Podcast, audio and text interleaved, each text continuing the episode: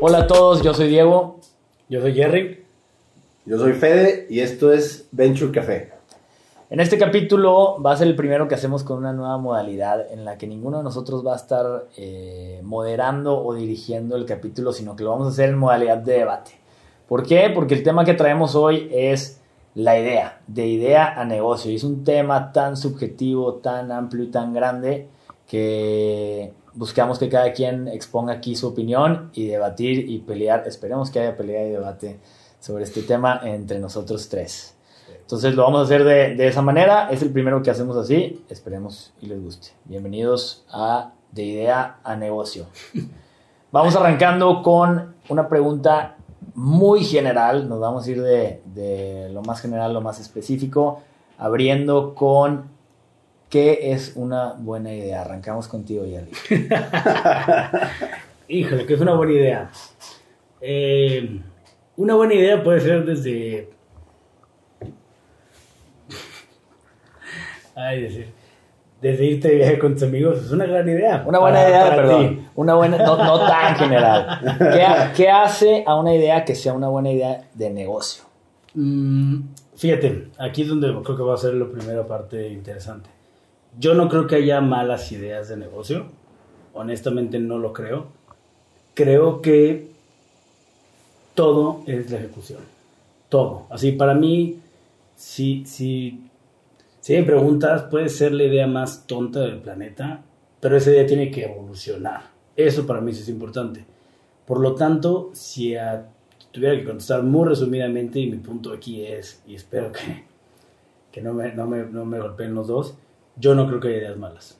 Hay ideas muy complicadas, hay ideas más fáciles. Y creo que aquí es donde puede ser una, una, un buen balance para ponerlo como una buena idea. La complejidad contra el, el, el premio, ¿no? El risk reward de, de, la idea puede ser algo que pudieras yo poner como un, ah, sí, es una buena idea, pero a mí yo no considero que haya malas ideas, hay malas ejecuciones y hay mala evolución de ideas. Yo sí creo que hay malas ideas. este, de hecho, muy malas ideas. Vamos a dividir tan temprano el equipo. pero, pero no tienen que ver con que la idea en sí sea mala. Tienen que ver con que una idea depende de un tiempo, de un momento, de una, de una evolución del mercado, de un momento del mercado, eh, que hace que en ese preciso momento esa idea no sea buena.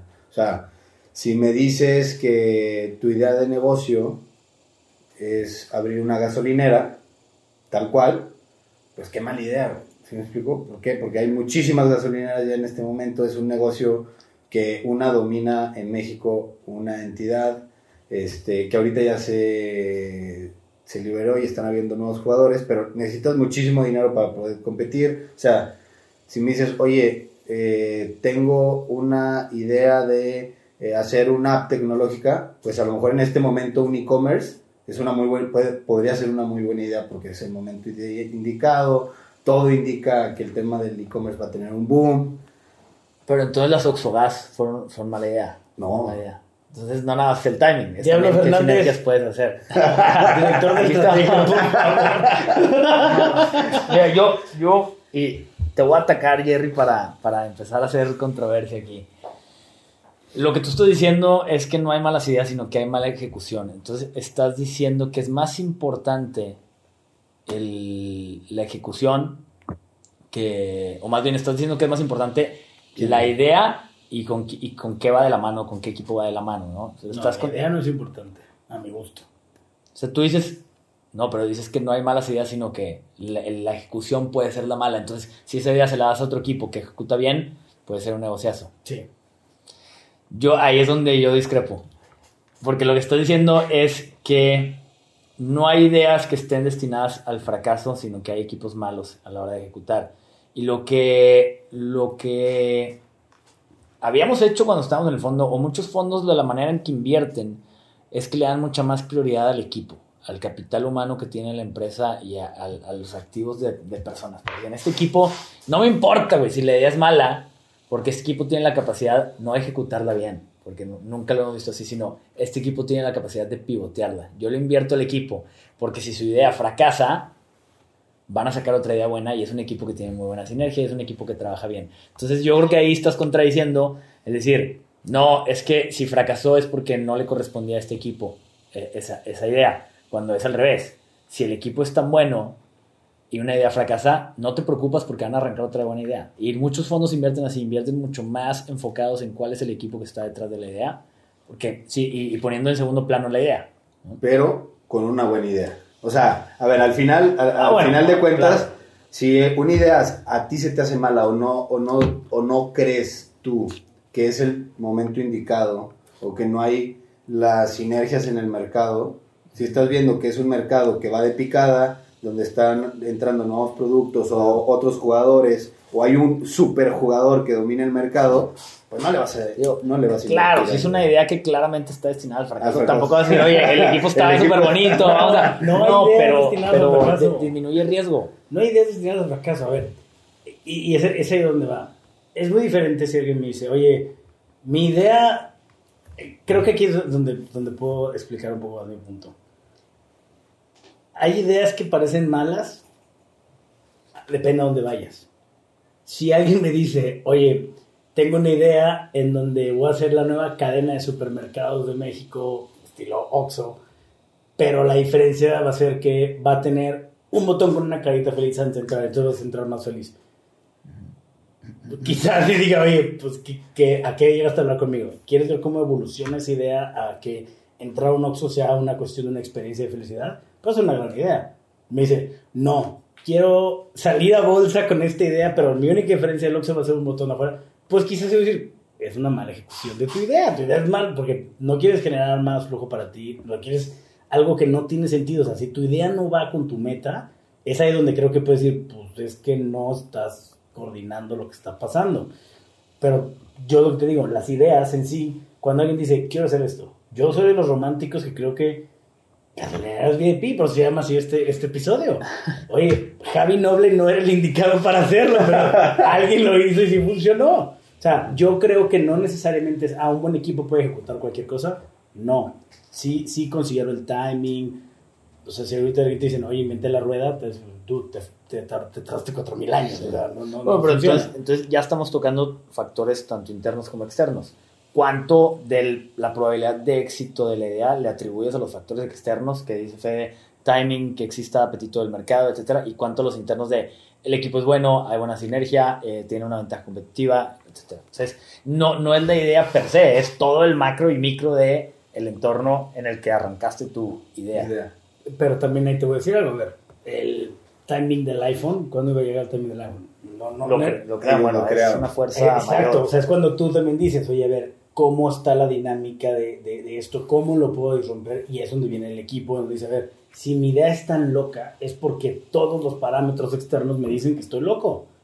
Entonces, ¿cómo hago que no esté loco? O sea, el ejemplo más claro, Airbnb. ¿Alguna vez te imaginaste llegar a la casa de un extraño que... No. Entonces llegó Airbnb y dijo, a ver, señores, vamos a lograr hacer esta confianza. ¿Cómo se hace? Con esto, esto, esto, esto. Y es picar piedra. Y lo te digo, si a mí, hace 10, 15 años, me hubieras dicho, mira, vamos a rentar los espacios vacíos de las casas y va a llegar un desconocido, te hubieras dicho, Estás loco, loco. claro. Entonces, a eso donde digo, no, no.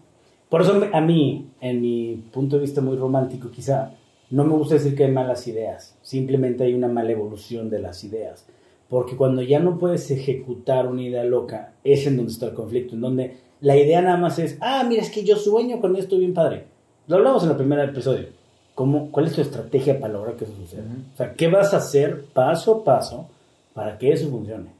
Y no me digas que vas a gastar 30 millones de dólares en el intento, porque si no... es- Pero en ese, en ese idea, momento Airbnb, en ese momento Airbnb te hubiera dicho lo que iba a hacer paso por paso y como quiera hubiera seguido siendo loquísimo. Entonces está esa línea tan delgada de decir, oye, fíjate que todo el, el market research que hice y toda la data me dice que la gente busca eh, generar más en sus espacios y que la gente quiere comunidad y que no hay miedo porque la antropología también que estudié me dijo tal, tal, tal, tal. ¿Y dónde está línea de decir, güey, te estás echando un porro y estás, estás volando, ¿verdad? O sea, eso no va a suceder ni ahorita ni en mi vida. A lo mejor en 100 años que cambie la dinámica, tú sé. O qué tanto es factor de suerte decir, alguien que hubiera llegado y te hubiera dicho, oye, voy a cerrar todos los, una cadena fuerte de gimnasios, voy a cerrar todos los gimnasios y voy virtual 100%. Ya venía un mercado entrando, ya nos estamos digitalizando mucho más en México, pero lo del COVID aceleró muchísimo eso. ¿Qué tanto le atribuyes tú a la suerte y qué tanto al timing estudiado? Porque hay timing estudiado y hay, hay timing de suerte. Muchísimos, y muchísimos casos así. Y lo vemos, MySpace pudo haber sido el Facebook de hace años, este, mil y una empresas pudieron haber hecho cosas que, que hicieron otras, que fue el segundo jugador, el tercer jugador, el quinto jugador. ¿Cuántos no salieron con paneles solares antes de Solar City? Y nada más el modelo de negocio disrumpió y cambió por completo y se comió a los demás.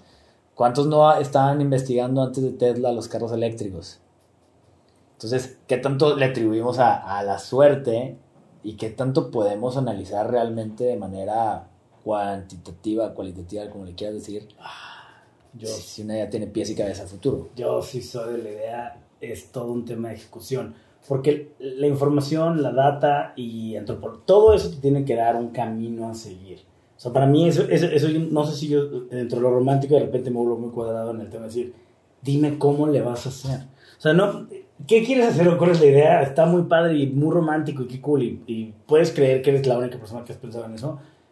Pero realmente la diferencia entre hoy los carros eléctricos pues fue alguien que dijo, a ver, voy a hacer un carro muy caro, muy bonito, voy a usar estas partes que no cuestan tan caras, las voy a hacer y voy a hacer una gran marca y después voy a hacer un carro más barato o una camioneta. O sea, esa parte es en donde digo, si, si hace 20 años hubiera dicho, vamos a hacer carros eléctricos y así, así, así, dicho, estás loco de la cabeza. Pero creo que es, es en donde viene mucho esa, o sea, a ver, y quiero diferenciar, creo que ya encontré donde vamos a, a ahí donde vamos a encontrar un No, no, aquí medio. queremos hacer controversia, no hay que ser, no hay que ser punto medio. La gente quiere escuchar que nos peleemos. No, nos vamos a pelear. No, no, no. A ver, si me dices que lo que tu, tu, objetivo es hacer un plan tradicional, un negocio con prácticamente cero riesgo, y lo que quieres hacer es un, un muy buen negocio, un, un negocio muy, muy, muy estructurado, definitivamente la información, la data, el mercado, el timing, la madurez de la idea, muchas cosas van a ser completamente centrales, ¿no? Uh -huh. Pero si me dices, quiero innovar y quiero destruir una, una, industria completa para ser este jugador incumbent que va a cambiar las reglas del juego, no, no creo que una idea donde digas, mira, aquí están todos los números, porque entonces te estás basando en un marco que es el marco de la realidad, que está basado sí, en números, con un mercado, o sea, ya está reflejado. Exacto, ¿cómo puedes romper o cómo puedes agregar más valor de algo que ya está completamente cuadrado. Entonces, ese también es un riesgo cuando eres tan, tan, tan en mi punto de vista, data driven desde el punto de vista de innovación. Lo que sí puede ser interesante es buscar los huecos de lógica dentro de esa información. O sea, oye, ¿cómo es que el e-commerce está creciendo 10%? ¿Cuál era el hueco en la información que no veíamos? O sea, el hueco en la información era, teníamos supuestamente todo para ya hacer una economía de e-commerce, no lo hacíamos. ¿Por qué? Porque nunca hubo la inversión y nunca hubo el will para hacerlo. Igual que con el tema de, de todo, lo, de todo lo, lo, de cosas verdes y de mejorar el, el, ambiente. No hay el will. Si mañana realmente dicen, o dejas de usar el carro a gasolina y, o te bañas rápido, o nos morimos mañana, como te estilo COVID, vas a ver que en dos semanas se soluciona el tema de calentamiento global. Creo que ahí es donde también ese timing forzado de suerte sí tiene que ver. Claro, claro que tiene que ver claro. y te puede ayudar. Pero no creo que puedas depender diciendo, voy a empezar un negocio para ver cuándo me llega mi timing de suerte. Lo que está diciendo Gerardo sí tiene razón. Y, y creo que. Dos contra uno. A ver, no. se me voltearon. Se me creo, creo, que el tema, el tema principal, y, para resumir lo que dijo Gerardo, es: tendemos a creer que la idea es cómo ejecutamos. O sea, es decir, mi idea es cambiar este mercado haciendo esto, esto. La idea puede ser eh, gasolina a domicilio y donde la idea y esa idea puede ser muy buena. Oye, este, voy a enviar gasolina a domicilio, ok, super idea. Y el tema es que la idea se vuelve mala, hablando de ideas buenas, ideas malas, en el cómo la ejecutas. O sea, en el, en el cómo logras dar el servicio de eh, entregar el valor agregado al cliente final. Y ahí es donde la idea se vuelve mala. Pero también creo que la idea buena o mala también tiene que ver con que se den las variables. Claro. ¿no? Para, para que realmente pueda ser exitosa. Sí, de acuerdo, de acuerdo. Bueno, entonces, vamos. Yo creo ya que. cambiamos. No, no, no. No, que... no, de acuerdo. No, a ver, acuerdo. estoy de acuerdo en que, en que juegan, juegan un rol muy importante muchos factores que están fuera de, de las manos de, de los emprendedores. Y, y por más que tengas un equipo eh, que ejecuta perfectamente con un historial increíble de emprendimientos, exits, etcétera, si los factores externos no están ahí, estás destinado a morir. ¿verdad? Creo que es muy difícil de predecir.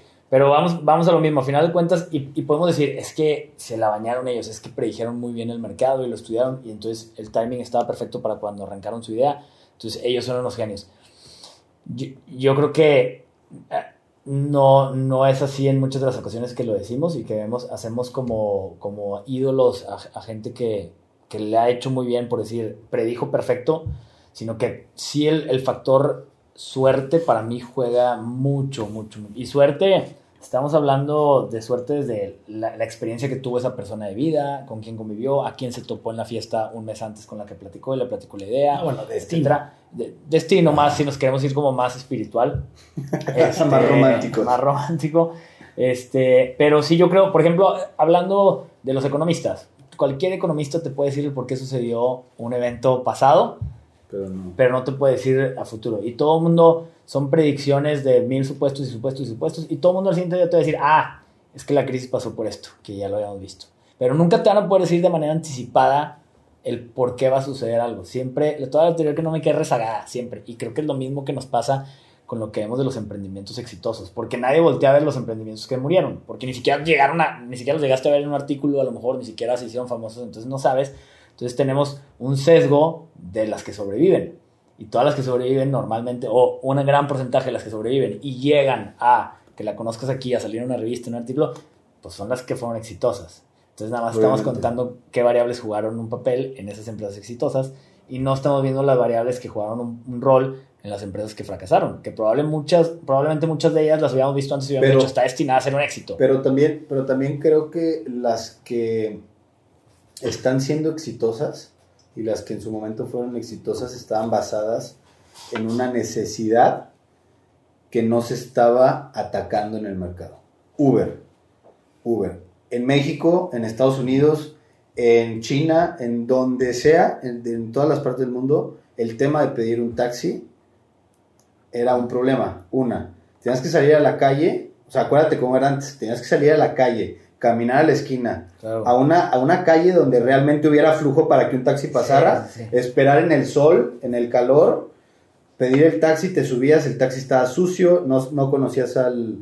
O sea, había un factor de riesgo. Pero ¿sabías tú que existía esa necesidad? ¿O no sabías porque no existe nada? ¿La necesidad se crea o existe? Yo creo, a ver, del iPhone, yo creo, yo, yo, creo que yo, yo, yo creo que la necesidad estaba ahí, el factor de ejecución que tuvo Uber fue increíble y por eso es un éxito. ¿sí? O sea, ellos identificaron, hay, hay esta necesidad porque era tema riesgo, además te cobraban lo que ellos querían. ¿sí? Entonces, fue una forma en ejecutar, resolver un problema a través de tecnología, a través de... o sea, ellos vieron la tecnología como una forma de resolver ese problema. vieron factores que podían jugar un papel y, los unieron. Y los unieron, unieron como que los ahí, ahí, te va, ahí, y, es, y ese es un tema muy importante en una idea. En donde sí creo que puede haber malas ideas es cuando eres un nice to have. Sí. Eh, es padre tenerlo. Pero bueno, un iPhone es un nice to have. Un Uber es un nice to have. Si no, yo, yo, salgo a la calle y agarro un taxi verde. No, espérate, te va. Y aquí es donde creo que, eh, ahorita lo que acaba de decir Fede, dije, mira, arrancaron como nice to have. Eh, ¿qué, ¿qué, pasa? Las necesidades, acá de decir, las necesidades se hacen o, o, o se crean. O sea, nacen o se crean. Yo creo que las necesidades siempre están ahí, pero las necesidades básicas. Y eso es en donde es bien complicado muchas veces entender dónde cabe tu negocio ya hasta como inversionista te lo puedo decir, es súper complejo luego tú analizar una empresa o alguien que quiere darte un servicio y decir, híjole, ¿dónde cabes? ¿En qué necesidad? Porque las necesidades básicas del ser humano siguen estando desde la creación, desde que existimos, su hermano. El tema de comunicación, o sea, pinturas rupestres. O sea, la, comunicación es una necesidad. Entonces, el iPhone viene a, a, dar una, o todas las smartphones vienen a, a dar una mejor comunicación.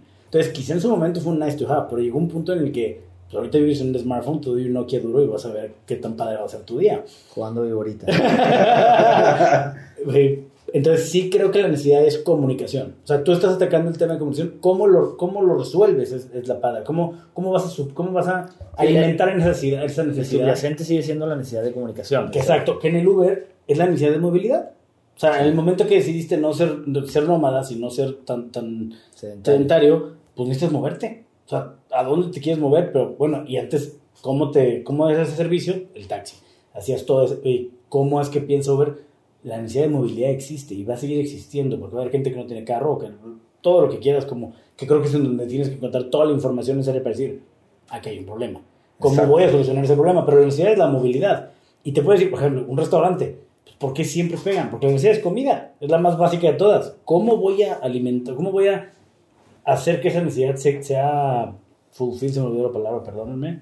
O sea, cómo se llene. satisfaga. Cómo se satisfaga esa necesidad. Ese es en donde está la magia de las Pero ¿qué ideas. tanto puedes estirar una necesidad? Porque un iPhone no es, o sea, el tema de comunicación sí es una necesidad básica, pero hay muchos otros eh, tipos de comunicación. Hay celulares que no son un iPhone, que son más baratos. ¿Qué tanto estiras entre lo que es una necesidad y lo que es aspiracional? Yo creo que todo empieza como una aspiración. Porque si nos vamos, ah, bueno, comida, pues eh, bueno, hay de restaurantes a restaurantes también. Pues sí, pero al final, al final de cuentas es una necesidad que estás cumpliendo dentro de un segmento de mercado diferente. ¿sí? Porque el iPhone está atacando un segmento de mercado alto y a lo mejor el Nokia, o digo, no quiero decir marcas, pero Hasta otro tipo, otro tipo de celulares están atacando otro segmento, pero están cumpliendo la función. O sea, y, y- y en ese sentido, o sea, ¿cuántas veces no nos han llegado pitches y tú, tú estabas presente donde ellos te decían, es que mi idea es hacer esto? Y creo que ahí es donde la idea se vuelve muy mala. Cuando la idea no es quiero resolver, sino quiero hacer, ahí hay un problema. ¿sí? Hijo, Porque- qué bien lo dijiste. Sí, sí me gustó. Ahí sí no lo voy a No. Así le habíamos puesto de nombre a ese capítulo.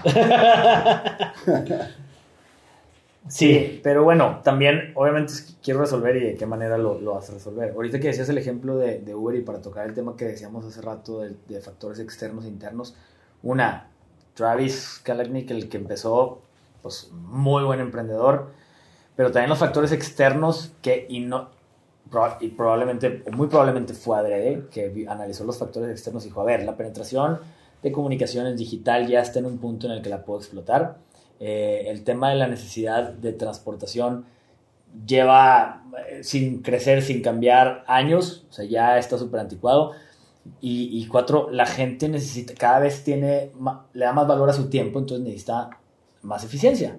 Entonces, todos esos factores jugaron un papel en el que hace mucho que la gente no tenía nada de prisa por ir a ninguna parte, pues iba a pedir un taxi y esperaba hasta que llegara el taxi, ¿no? Y ahora es la necesidad de el on demand, cuando quiero y cuando lo quiero y ya. Rápido y más bonito eh, y luego ya te van a pedir que sea más barato, ¿no? Que, que es ahí donde también una parte importante es que es aspiracional. Yo creo que todo. O sea, alguien agarró y dijo, oye, vuelos comerciales a, a vue- vuelos tipo intercontinentales o sea, comerciales, pues antes era un lujo más allá de tu entendimiento. Y decías, bueno, eh, eh, po- po- podrías decir, bueno, volar a ver a tu cliente a Europa, eso no es cierto. Ahorita sí. O sea, ahorita quieres cerrar un deal grande o algo así, sí tienes que ir. Pero ahorita ya es viable. Creo que esa, esa parte, en igual el iPhone, en su momento era un celular con una pantallita sin botones. Suena muy padre, pero pues quién sabe quién lo va a comprar, es carísimo. Y quizá empezó siempre como este, eh, esto, esto, atribución de quiero, quiero eso porque está bien padre, pero eventualmente eh, creo que esa es la, la, la, donde se vuelve un éxito una empresa ya de ese tamaño, porque Es cuando es sociales. cuando ya lo haces esa parte, ¿no? O sea, cómo, y, y porque quizá podamos hablar un poco de, de emprendedores más mexicanos, que luego pasa, cómo es que Oxxo fue, fue esto, ¿no? Una tiendita que de repente... ¿Y Hemos cómo es? mucho Oxxo en este capítulo. Así Sí, Pero ya para, para sí, que nos pagues.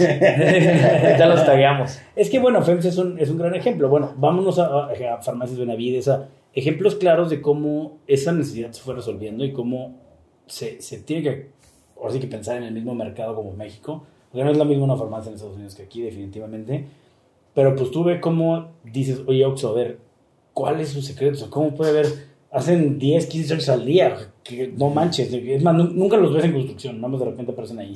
Entonces, entonces eh, y esa parte dices, oye, pues ¿qué pasa? Que el mercado, todo, y fueron haciendo este modelo de negocio en donde pudieron generar estas tiendas, en donde ya simplemente llega un punto en el que a veces te da más flojera pedir el Rappi. O sea, y es una competencia rápida que no lo creas, y, es más impresionante como, pues, pues, sí, vamos al Oxxo y el Oxxo y el Oxxo, y por eso vamos a todo el Oxxo, porque todo es en el Oxxo. Entonces, sí, sí creo que también no tienes que pensar en solucionar el problema más magistral, pero definitivamente tienes que ver cuál es la necesidad que quieres resolver y de qué manera la piensas resolver.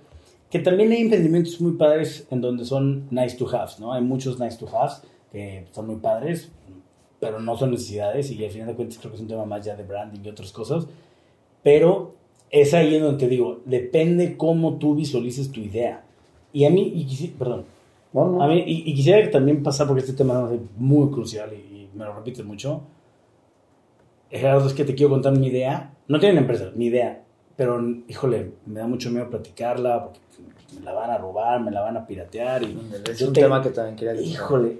Y, y, yo de repente volteo y digo, a menos de que consigas a alguien con la misma pasión que tú, conocimiento que tú, todo lo que tú me digas que pues, es la, el, la gran diferencia de tu idea, porque pues la pura idea, como lo decía ahorita, puedes tener la mejor idea. O sea, yo te voy a decir, ideas creo que hay una página que se llama 10.000 ideas para hacer negocios y ya te aparecen las 10.000 ideas. La ejecución, por eso digo, la ejecución es todo. O sea, no me platiques la idea y sé, sé, muy secretivo, te vas a quedar sin todo el feedback que alguien que te quiere, que te puede, te puede ayudar. Entonces tú vas a estar cegado en mi idea está bien padre. Y me ha tocado gente de, es que yo pensé eso primero y ya quiero demandar a quien lo hizo. Y digo, no, pues creo que te equivocaste porque quien lo hizo, sí, sí lo hizo. O sea, quien se lo hizo sí se despertó temprano, hizo la tarea y lo hizo. Entonces, aunque tú se le hayas contado a él, ¿quién, ¿quién está mal? No tú por contársela, porque al contrario, es tú por no ver cómo hacer tu idea realidad. Y eso creo que a mí mínimo nunca me ha pasado alguien que si digas, híjole, me robaron la idea. Cuentan muchísimo esas historias.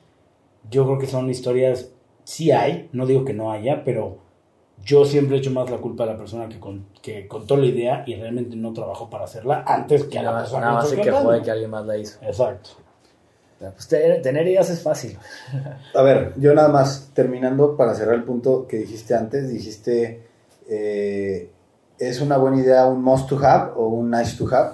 Creo que las dos son buenas ideas. El tema es que una idea que es un must tiene mucho mayor escalabilidad y puede, tiene mayor probabilidad de tener éxito que un nice to have. O sea, el nice to have va a tener por, por, por el simple hecho de que es algo que no, lo necesito, es, es un modelo de negocio que es menos escalable que un modelo de negocio que es que está resolviendo realmente un problema.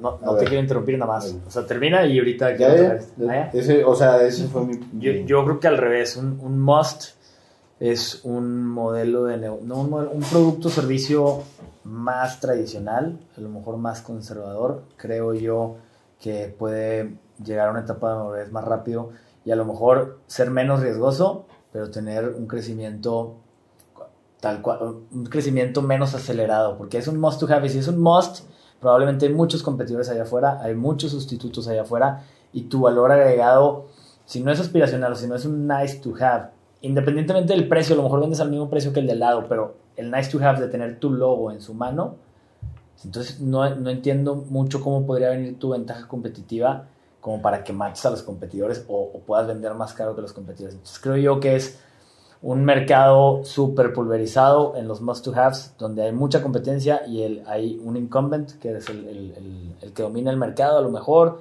o es un oligopolio, y es una competencia a lo mejor de, de líder de precios, etc.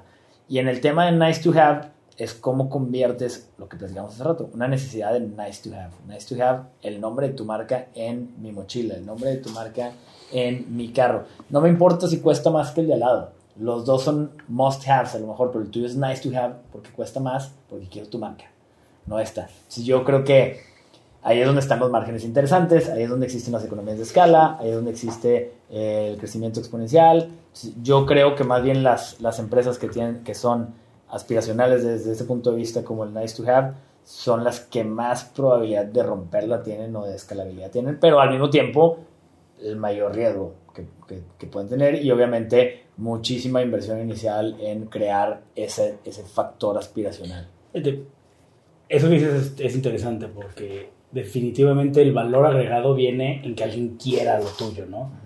Que no necesariamente están peleados, yo diría, a ver, tienes, tienes muchas formas de solucionar un problema y pues cuando tienes un commodity, pues sí, vas a tener esa escala gigantesca, márgenes diminutos, pero pues vas a tener un negocio muy, muy grande, que cuando tienes un, un margen muy grande, pues, quizá con la mitad o un décimo de lo que vendas, puedes estar ganando realmente el mismo beneficio neto, la misma utilidad que la otra empresa. Nada más a los que nos están escuchando, explíqueles qué es un commodity. Un commodity es, vamos a poner un ejemplo, eh, una, la gasolina, son recursos o son servicios que son Básicos. ya básicos y tan tienes tanta tanto demanda y, y es tan todo que ya es muy fácil, el precio es muy más o menos no lo puedes mover de precio, ¿no? O sea, la gasolina vale lo que cuesta. Precio de mercado y- precio de mercado exactamente y ya no lo puedes mover. Entonces, eh, a poner un- el café es un commodity, o sea, una oferta y demanda recurrente ah, vitalicia. Claro, que, que digo, al final de cuentas es, es en donde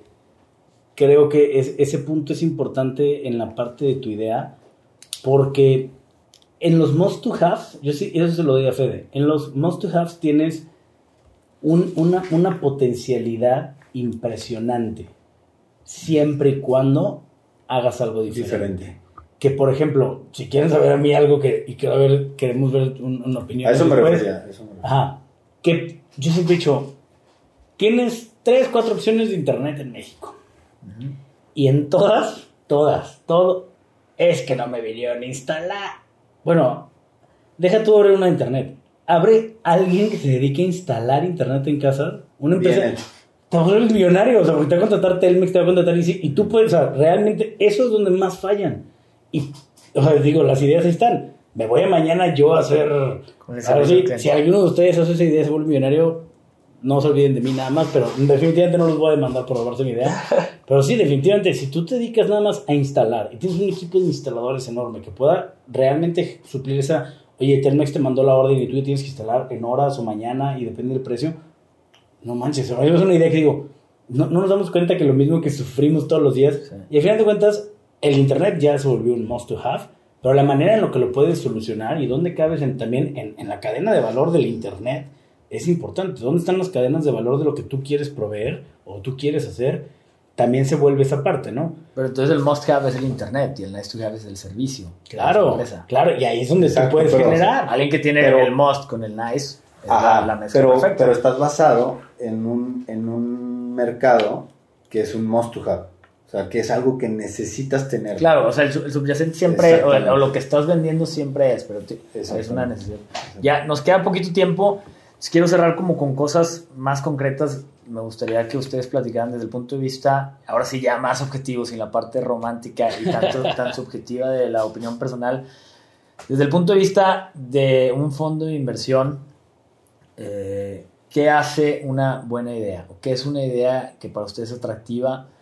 Independientemente del storytelling que les haga el emprendedor en el pitch, de si les romantiqueó y los enamoró en el momento, cuando escuchan o ven ustedes un pitch deck, que es una presentación que, manda- que mandas muy objetiva de qué es la idea, a qué mercado va, eh, qué, cuáles son lo- los planes, visión a largo plazo, etcétera. ¿Qué factores ven ustedes como, esta es una idea interesante, esta es una idea de la que quiero escuchar más? Factores muy específicos.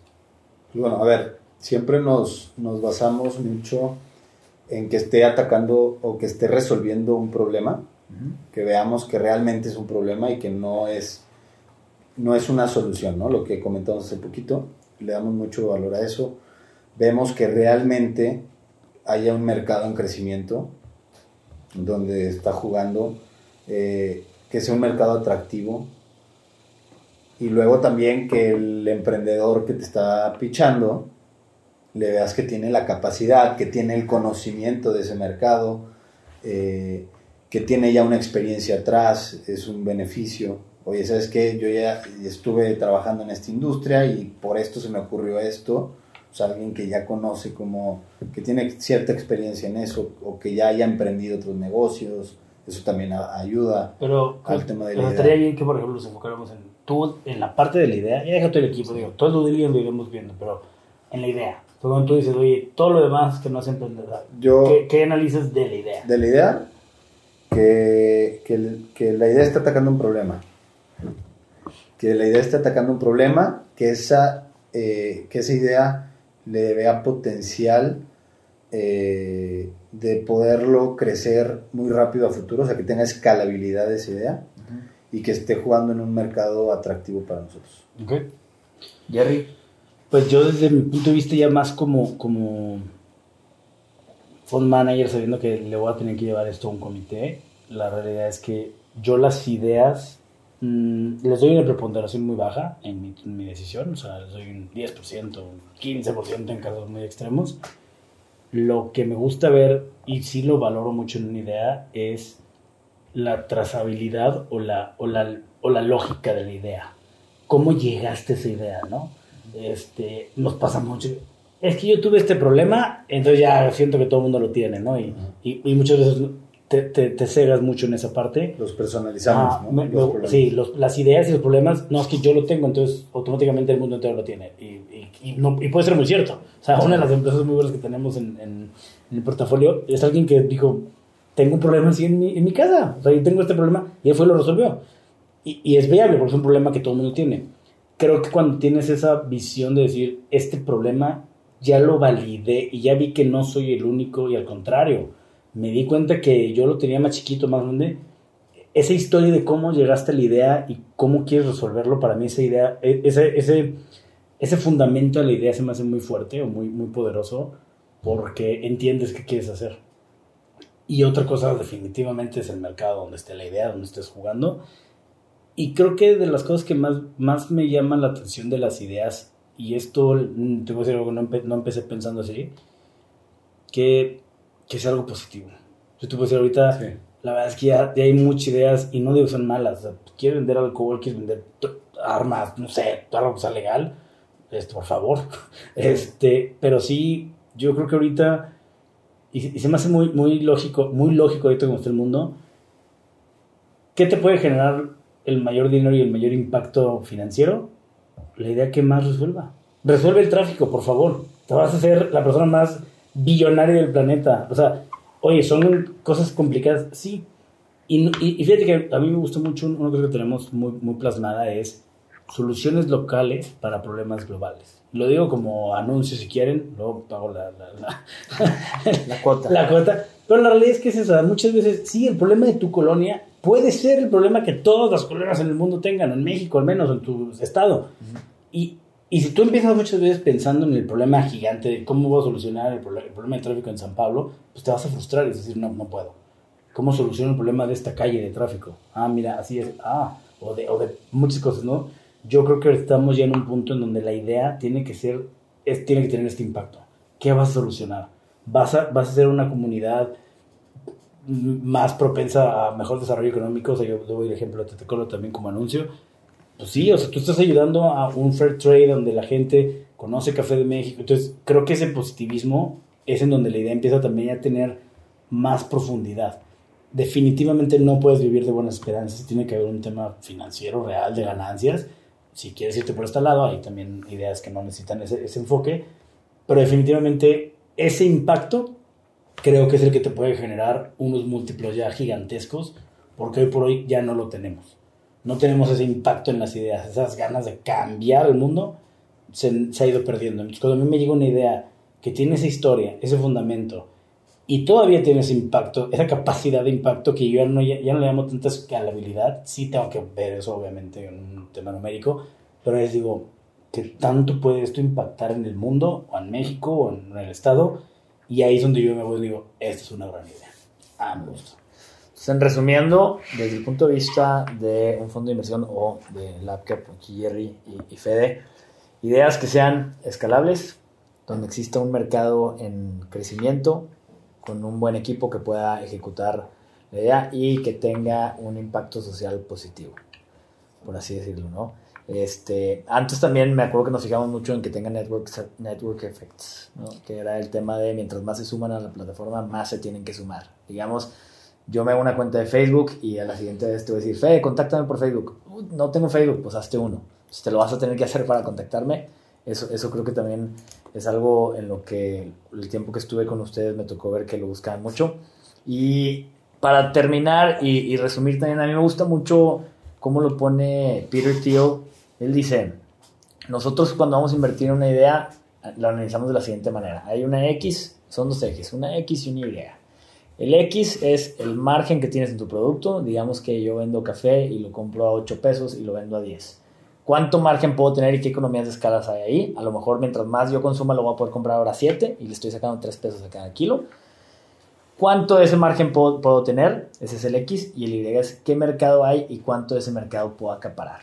Oye, qué padre si tú compras el café a un peso y lo vendes a 10 y te llevas un margen de 9, pero si el Y, que es el, el mercado, no puedes acaparar absolutamente nada, pues no, me, no, me, importa tu margen de 90%. ¿verdad? Entonces, él lo, él lo, ve así y, lo, y lo, lo minimiza a solo eso. Nosotros vemos proyectos y vemos X y Y. ¿Cuánta X tienes? ¿Cuánto margen? ¿Y cuánto puedes acaparar del mercado? en crecimiento. ¿no? Entonces, me, me, quería cerrar nada más con eso porque me gusta mucho cómo lo resume él. Eh, y con esto yo creo que ya cerramos el capítulo porque la idea es mantenernos en episodios de aproximadamente 32, 35 minutos, también para no aburrirlos y nos dar información de más y quedarnos con mucho material para, para poder hablar. Pero bueno, los seguimos invitando a que nos escriban en redes sociales, a, en Instagram, a Venture Café Podcast, nos escriban sus dudas, comentarios, retroalimentación acerca del programa, qué temas les gustaría que tocáramos. Muchos de, de, ustedes están emprendiendo algo, o a lo mejor están pensando en emprender algo y están viviendo eh, escenarios específicos. Nos gustaría escuchar de ustedes para ver qué podemos, qué temas podemos tocar que les, que les ayuden en este momento y que realmente se conviertan en herramientas que ustedes puedan llegar a aplicar el día de mañana. Muchas gracias por acompañarnos en un capítulo más y nos vemos pronto. Compartan a los amigos emprendedores.